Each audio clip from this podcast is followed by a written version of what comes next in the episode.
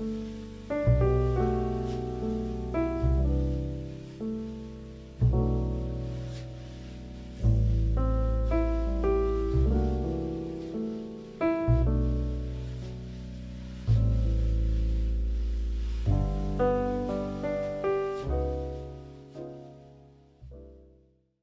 ばんは、猫手です。私が金田です。こんばんは、クレマです。純喫茶エピソードボリューム498お送りいたします。よろしくお願いします。お願いします。はい。今週は猫背の会ということで、まあ、あの、今回はですね、自分が最近買ったものの話をしたいと思います。この番組で、一時期、こういうもの買ったみたいな、主にガジェットの話をしていた時期があるかと思うんですけど、ここ1年か2年ぐらい、まあ結婚したのも関係はしてるのかもしれないですけど、あんまりこの物を買ったっていう話をそんなにしていなくてですね、久々にちょっと、あの、物を買ったという話をちょっとしたいと思っております。で、何を買ったかっていうと、あの、作業用の机を最近買いました。うん、あのーまあ、あの、ここ1年半ぐらいですね、あの、フルリモートでずっと仕事をしてまして、それまでは、あまりリモートでの作業っていうのは、会社で週1とか週2ぐらいで、そのリモートワーク推奨の日があって、その日に家のリビングとかで作業したりはしてたんですけど、去年の春ぐらいから、まあちょっとコロナの影響でフルリモートに切り替わって、ちょっとどうしてもちょっと作業用の机が必要だなっていう話になって、まあちょっとその折りたたみの机を急遽あの手配して、しばらく、あの1年以上それでなんとかこうごまかしてきたんですけど、最近それをちょっと買い替えまして、先月かな ?7 月に国用ってあの文房具、まあ、キャンパスノートとかでよくご存知かと思いますが、その国用がそのオフィス用のそのデスクだとか、オフィス用品とかもこう販売していて、多分最近までは多分法人向けが中心だったと思うんですけど、なんかそのオンラインショップでその個人向けにも販売をやるようになっていて、そこでちょっとそのワークデスクをまあ買ったんですよ。うんうん。で、1年半ぐらいその折りたたみの机で、まあその頑張って使ってた、扱ってたんですけど、結構早々にこれきついなっていう、この折りたたみの机でごまかしていくのきついなって、うすうす感づいていたところはありまして、まずその折りたたみの机なんで、どうしてもなんか、作業中にそのメモを取ったり、それこそなんかタイピングするだけで足元がガタつくうん、っていう問題が実は、ありそう。ん、あったんですよ。結構これが致命的で、特にそのメモを取る、手書きのメモを取るっていうのが、そのメモを取るたびに机が微妙に揺れるので、なんかズームでそのカメラでつないでこう話とかしてるときに、僕のサムネイルだけなんか小刻みに揺れるみたいな ことが起きてたんですよ、実は。で、たまになんかそこ気づかれて、なんか宮内さんのとこだけなんかめっちゃ揺れてるけど大丈夫みたいな 話を、ちょっとこっぱずかしいですね。こっぱずかししいんですよ。い。うんだからなんかそれがなんか言われるのが恥ずかしいんで、こう、ななんて言ったんでしょうね。あ足足の上に、こう、ノートとかを広げて、こう、もう机に直接揺れがいかないような形でこうメモ取ったりとか。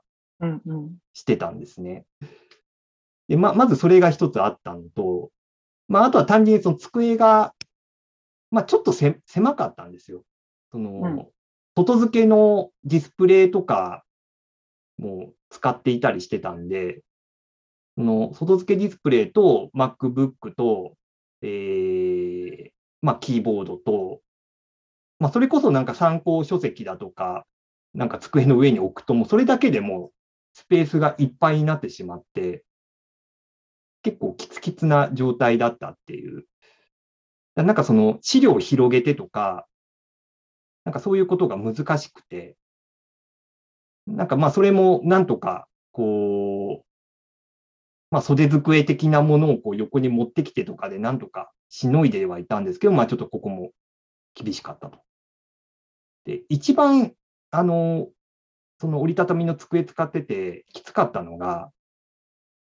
こう折りたたみのこう構造が、なん、なんて言ったらいいんですかね、その足の部分が、うん。こう、クロスする形なんですよ。うんその折りたたみの形式が。うん。で、クロスしてる部分がちょうど自分の足の元にあるんで、うん作業中に足を伸ばしたりすることができない。ああ。足を伸ばそうとすると、ちょうどこう、クロスしてる部分に足がぶつかるような作りになってるんで、うん。なんか作業中にちょっと足伸ばしたりとかっていうのが全然できなくて、結構手前のところで足を下ろさないといけないみたいなうん。うん。ところもあり、折りたたみ机でこう1年半ぐらいやってきたんですけど、ちょっともう正直フルリモート、この先も続いていきそうな予感はひしひしひしと感じているので、まあ、ちゃんとしたのを買おうと思って、もう国用で売っの、その公式の EC サイトで売ってる、もうちゃんとした机を買って、うん。まあ、7月にちょっとそれを買い替えて、今使ってるんですけど、だこの、なんか1年半ぐらい、そう、あのー我慢して使ってたんですけど、正直、この、買い替えた率直な感想としては、うん。もうちょっと早く買い替えばよかったなっていう気持ちで、うん。いっぱいで、なんかもう早い段階でその足元が、まあそのガタつくとか狭いとか、その足が伸ばせないっていうのには結構早い段階で気づいてて、うんで、なんでこの1年半が我慢したかっていうと、とはいえもう買っちゃったから、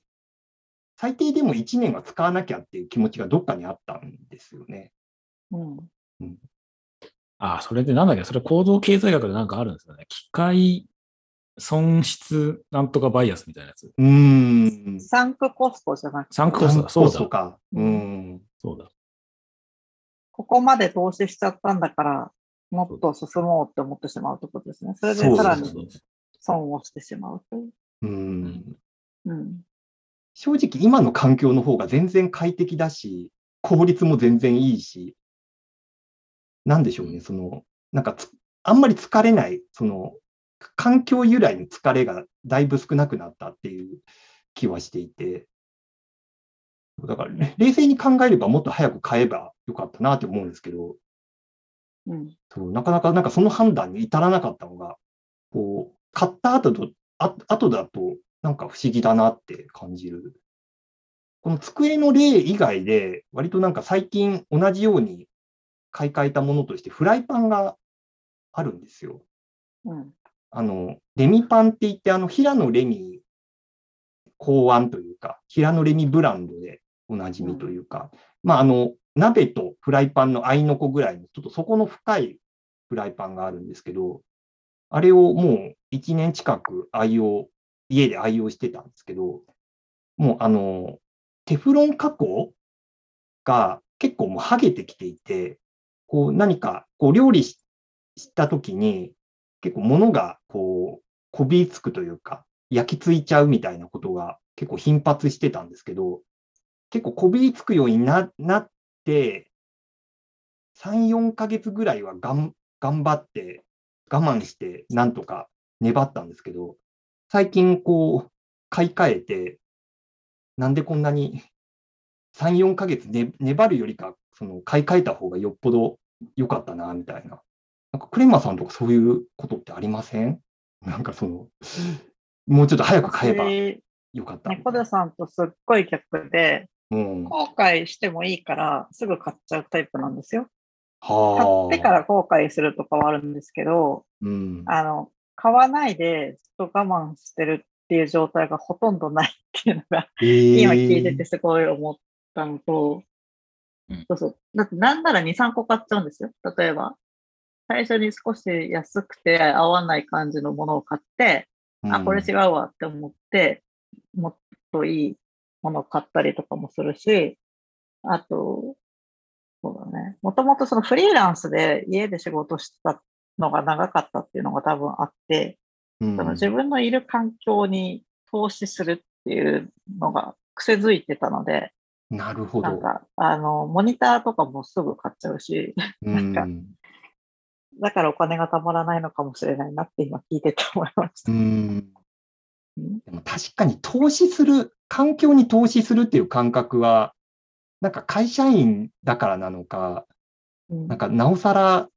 その感覚薄かったかもしれないですね。うん、で金田さんとかは自分で揃えようとしているのではって思うんですけど、どうですか？そうですね。だから逆に気に入ったやつはずっと長く使うっていうのはあるかもしれない。今ちょうどね、うちはでも回線を引っ越した当時、あの、au 光だったんですけど、うちのマンションが NURO が入るようになったんで、変えたいなと思うんですよ。でも、そうんの例の2年縛りとかそういうのがあるから、それのキャンペーンの期間が、えっと、au に入った時のなんか24ヶ月やらないとペナルティ払いますよみたいなやつが、あと2ヶ月で終わるんで、あと2ヶ月は我慢するみたいな、うん。そういう判断はしたりはしますね。で、そう、たまたまなんか調べてみたら、うちの au 光のスピードがなんか20メガぐらいしか出てなくて、うんあだいぶ低いです。そうそうそう。そでれ、は辛い。そう。で、契約の人に電話したら、いや、これはそんなわけないんですけどね、とかつって、で、ついこの間、業者の人来てもらって、なんとか60ぐらいまで上げてもらって、ちょっとこれで勘弁してくださいみたいな感じに。ほうほう。結局それを気づかないまま20何ヶ月20メガで使ってたっていうのもありましたけど、うん。あとは、そうですね、だ Mac mini とか、もう2014年ぐらいの方のやつですけど、まだ使ってたりとかほするし、割とこう、なんでしょうね。僕の場合は気に入ったやつは、ま、あの、なんでしょう物理的なものであれ、実際の OS であれ、ちょっとなんかそう、今は、まだモハベ使ってますけど、その前なんかスノレパだかわかんないですけど、なんかすごい古い OS ずっとこれでいいやと思って使ったりとかう。してたんで、気に入ってるやつはずっと手が馴染んだやつはずっと使ってるみたい。っうん。ていうのは僕の場合はそううん。かもしれないですね。なるほどうん。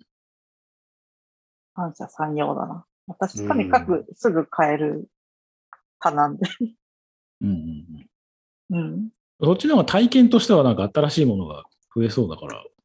楽しそうですよね、単純に。うん楽しいけどお金がたまらないんですよね。それはでさらもに、投資じゃないですか。そう、なんかでもっと賢い人は多分、その、最新のものを買ったら1個古いのを、例えばメルカリで売るとか、下取りに出すとかすると思うんですけど、それもしないから、だって今うちに MacBook Pro 多分4つぐらい転がってるし、iPad も 5, 5個ぐらい。今まで多分 iPad トータルで7枚が買ってると思うんですけど、うん すごいずっとずっと蓄積してて、はいなんか、本当、このお金を何に使えたのかとか時々考えちゃ売らないのはなんでですか？まあ、環う。境がいめんどるっていうのは。くさい。めんどくさい。その、全部レストアして、個人情報を漏れないようにしてとか、あで、値段を考えてとか、考える。まあ、あの、値段を考えるのはいいけど、レストアが一番めんどくさいですね。なんかあったら嫌だな。あまあ、女性っていうのはあるのか俺はあんま考えないから、普通にもうソフト持ってってお願いしますとかってうんああ。うん、感じですね。なんか、仕事のデータが入ってたっていうのが、まあ、してはいるけど、そうそううんはいはいはいあまあ、それはね。そうか、仕事関係責してくると、万が一っていうのはありますからね。そう。もう本当完全初期化とかすればいいんだけど、まあ、それがめんどいみたいうん。な感じですね。いやー、なんか意外にもこう、なんか、こう、環境への投資の考え方が、本当三者三様だったっていうのが、こう、明らかになったの、ちょっと面白いですよね。うすうすは思ってたんですけど、やっぱりなっていいかも。いやね、僕はなんかど、どっちかっていうと、こう、ケケチケチというか、あんまりその投資っていう感覚がそんなになかったっていうのが、ぶっちゃけな、正直なところで。う。うんん。あ逆に、こう、今のこのフリーモートの環境になって、ようやくこう、投資という考え方に、ようやくこう、に、う考え方に気づいて、うん、なんか今後はもうちょっと金かけていこうかなっていう気にはなっているんで、ううん。ん、そう、だからなんか机変えたから、なんか芋づる式に、なんか、その、ホームポットミニが欲しいとか、あの、キーボードもっといいやつにしたいとか、なんかどんどんこう、欲は出てくるんですよね。もっと良くしたいみたいな気持ちわかるわが。かる。うん。だんなんか、だんね。だんだんそれがちょっと止まんなくなってて、あの、こう、またこれ買いましたっていう報告が、あの、来月だったりあるかもしれないんで、はい。ちょっとその、ちょっと環境周り、はい。あの、もうちょっと投資をしていこうと思っている今日この頃でしたという、はい。えー、猫背からの報告でした。はい。では、えー、今週は、ちょっと長くなりましたが、今週は以上とさせてください。それでは皆さん、おやすみなさい。おやすみなさい。